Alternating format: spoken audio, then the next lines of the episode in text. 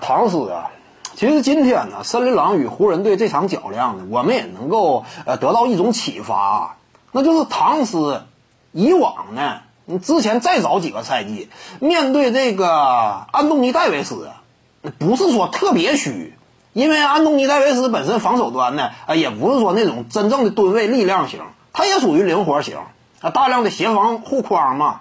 只要说低位顶防的话呢，其实浓眉啊，呃，整体的效果也没有那么可怕。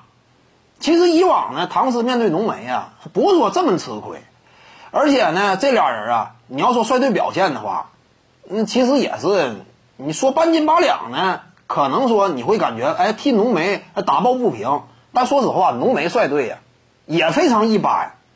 那除了隆多去那一年在季后赛当中好使以外，大部分时间段内。那鹈鹕队战绩也是极为惨淡的，他俩说实话，空砍群主有力的竞争者，主要候选，对不对？尤其就内线来讲，他俩也是被外界呀，充分怎么讲呢？团队率队能力这块儿充分被呃鄙视的两个球员，这个是用词我感觉都不夸张。当时浓眉和唐斯基本上并驾齐驱嘛，率领球队，你要说。那选秀当中大捞一把，这方面那有能力，但其他方面不行，这是当时他俩的风评。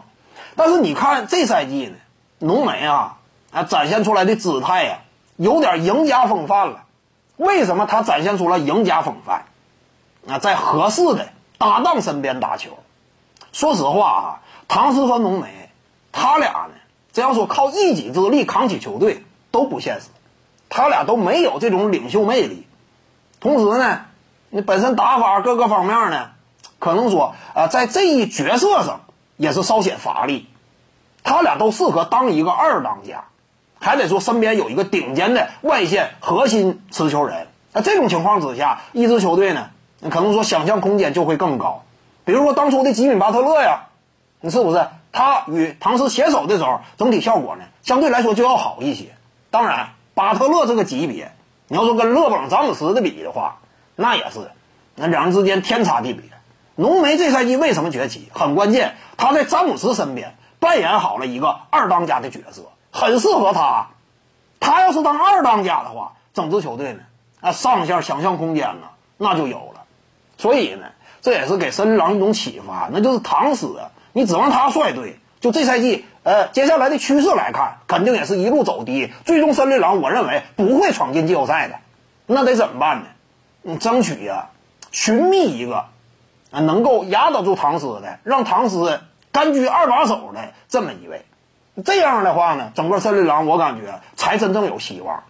你目前来看是很难说有希望。唐斯不是当老大的，你看这种球员。各位观众要是有兴趣呢，可以搜索徐静宇微信公众号，咱们一块聊体育。中南体育独到见解就是语说体育，欢迎各位光临指导。